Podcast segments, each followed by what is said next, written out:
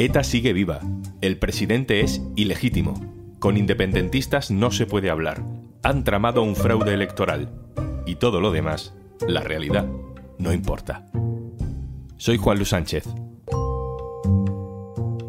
Hoy en un tema al día, la nueva España Trump.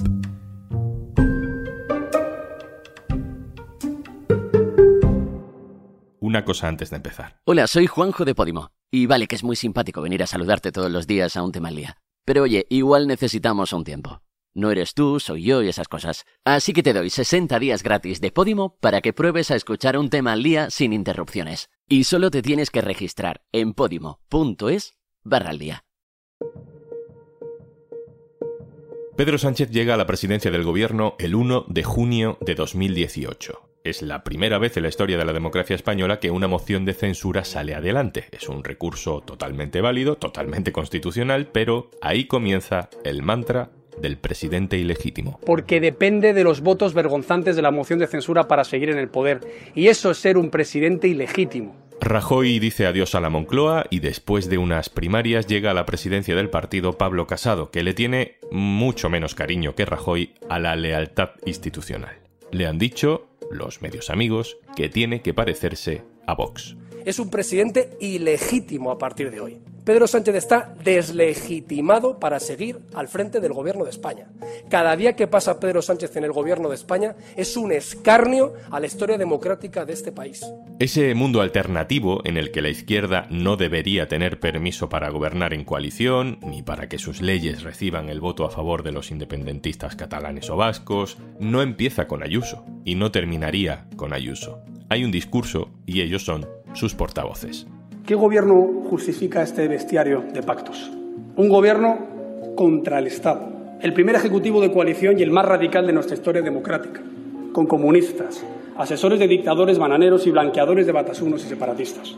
Llega la pandemia y el gobierno toma medidas duras, de cierre de confinamientos, y las derechas lo usan para seguir hablando de un supuesto gobierno autoritario. Las barbaridades que antes solo se decían en algunas columnas de opinión de periódicos de derechas o en alguna tertulia de televisión, ahora se dicen en el atril de una institución. Lo primero que quiero denunciar es que estamos ante el gobierno más autoritario desde la dictadura. Este discurso cala, y por el camino, los indultos a los presos del Prusés favorecen el relato de que Pedro Sánchez es un traidor a la patria. Ayuso habla de humillación a los españoles. Todo vale para generar caos, también incluso echar mano del rey. ¿Qué va a hacer el rey de España a partir de ahora? ¿Va a firmar esos indultos? ¿Le van a hacer cómplice de esto? Cuando llega, Feijó juega a la moderación, a la política de Estado, pero es llamado al orden por la prensa conservadora. El PP de Feijó también juega en el barro. Estamos ante una trama de compra de votos que no se reduce a Melilla, que va desde Melilla hasta Mojácar, que implica al PSOE o a sus socios y que beneficia al PSOE o a sus socios. Implica particularmente a Pedro Sánchez, porque su número dos del gobierno es quien presentó y promovió la candidatura de Mojácar, pero es que él mismo veranea en Mojácar. Y claro, si el PP de Feijóo ya culpa sin ningún fundamento a Pedro Sánchez de orquestar una trama de fraude por correo, si esa es la moderación, eso significa que se puede ir un poco más allá. Probemos, por ejemplo, acusando a la izquierda de narcotráfico con voto robado a cambio de cocaína. O lo más grave, por comprar papeletas. Incluso cambiar papeletas por papelinas. Y esta es la idea de España que ha merecido mucha atención mediática y que ha ganado las elecciones. Íñigo Saez Dugarte. Hola. Hola. Íñigo es subdirector del diario.es y cronista político durante estas semanas de campaña. Ahora escuchamos algunas barbaridades más que se han dicho justo antes del 28 de mayo, pero Íñigo, la estrategia no es de hace un mes. La derecha tiene claro que su misión es que cale la idea de que este gobierno no tiene derecho a estar ahí. Fue Vox primero quien fue por ese camino de denunciar la supuesta ilegitimidad del gobierno y luego a partir de la pandemia y sobre todo ya después, eh, cuando se acercan los procesos electorales en varias regiones, el Partido Popular apostó por esa línea, destacando sobre todo el hecho de que los apoyos que en el Congreso daban partidos como Esquerra y Bildu, eh, de alguna manera deslegitimaba al gobierno por el hecho de que esos partidos fueran independentistas, porque hubieran intentado forzar la independencia de Cataluña, porque en el pasado estuvieran relacionados con ETA, que los votos de los votantes de Esquerra y Bildu no valían, que los diputados de Esquerra y Bildu no podían sumar en una mayoría de gobierno de España porque ellos eran, entre comillas, enemigos de España y por lo tanto que Sánchez no merecía estar en el poder. Por ejemplo, una frase de, en los últimos meses de Núñez Feijó en el Senado cuando se refirió directamente a los españoles de bien, como si hubiera dos tipos de españoles, los que tienen derecho a formar un gobierno y los que no. Por eso deje ya de molestar a la gente de bien. Deje ya de meterse en las vidas de los demás. Íñigo, una de las peores herencias que le ha dejado Trump a la derecha radical es esa táctica de agitar conspiraciones de fraude electoral a gran escala. ¿no? El, PP ha convertido los escándalos de Melilla y, y, otros mucho más pequeños en un pucherazo nacional. El tema del fraude electoral empezó con el caso de Melilla, que es un caso gravísimo, que yo creo que nunca se ha producido con esas dimensiones en todas las elecciones que se han celebrado en España desde finales de los años 70. Ese caso relacionaba al PSOE en la medida en que el partido del que se sospecha que estaba intentando cometer ese fraude, el partido de Melilla, de la comunidad musulmana, pues formaba parte de un gobierno de coalición en el que también estaba el PSOE, aunque no lo presidía el PSOE. Entonces lo que ocurrió, lo que aprovechó el Partido Popular fue cuando se produjeron esas denuncias de corrupción electoral en el caso del ayuntamiento almeriense de Mojácar. Eh, donde estaban supuestamente implicados eh, varios responsables socialistas de ese ayuntamiento. Eso le vino muy bien al, al, PP, prácticamente vio el cielo abierto. Luego también se produjeron algunas otras denuncias de ayuntamientos muy pequeños que no tienen trascendencia nacional habitualmente, pero que sí se han producido antes y que lo importante es que se investiguen. Eh, pero entonces lo que hizo el PP fue intentar eh, inventarse una especie de trama nacional una que destacó, por ejemplo, eh, González Pons, cuando dijo que él creía que había una trama nacional, una, comillas, una trama de compra de votos en estas elecciones en España. Esa fue la frase eh, literal de González Pons. Y esa denuncia lo que buscaba es eh, retomar lo que decía yo antes, ¿no? La idea de ilegitimidad del gobierno, porque estaba dispuesto supuestamente a cometer graves delitos electorales para mantenerse en el poder. Uno de los temas estrella o el tema estrella para la derecha en esta campaña ha sido ETA. ETA está viva, está en el poder, vive de nuestro dinero, mina nuestras instituciones, quiere destruir España, privar a millones de españoles de sus derechos constitucionales y provocar una confrontación.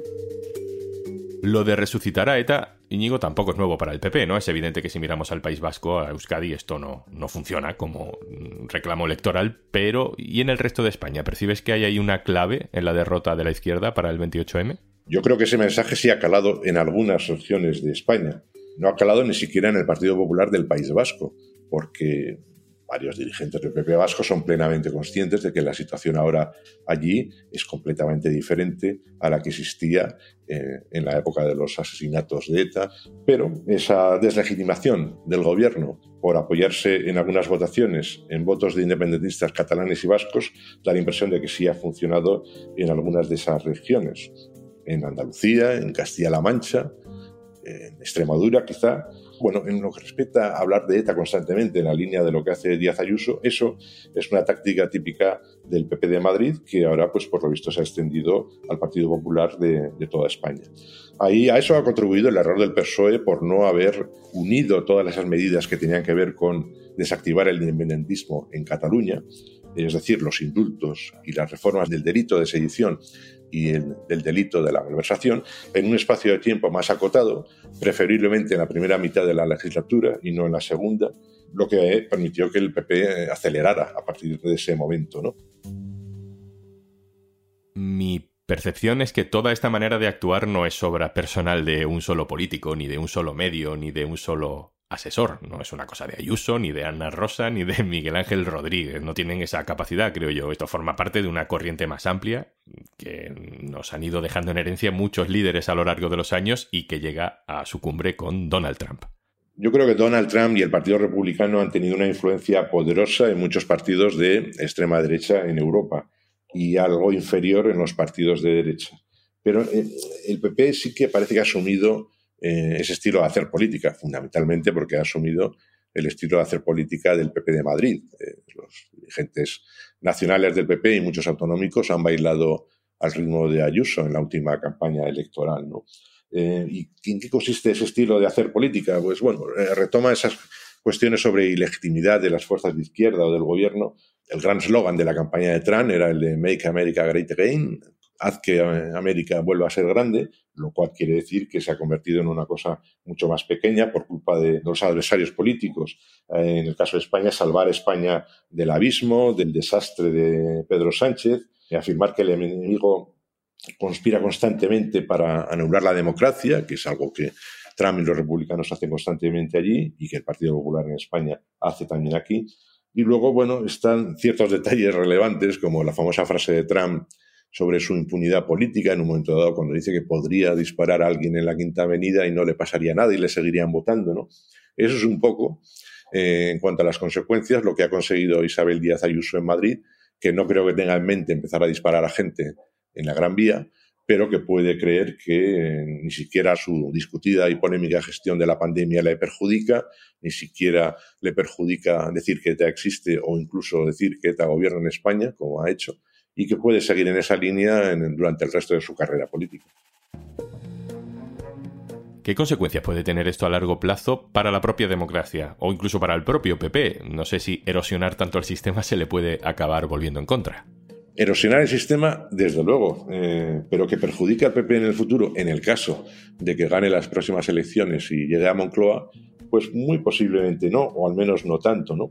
Aunque cabe la posibilidad de que termine probando su propia medicina, ¿no? Cuestionar la legitimidad de las instituciones siempre erosiona el sistema el sistema político, el sistema económico, ¿no? Porque las instituciones no son lo único importante en democracia, pero son muy importantes, ¿no?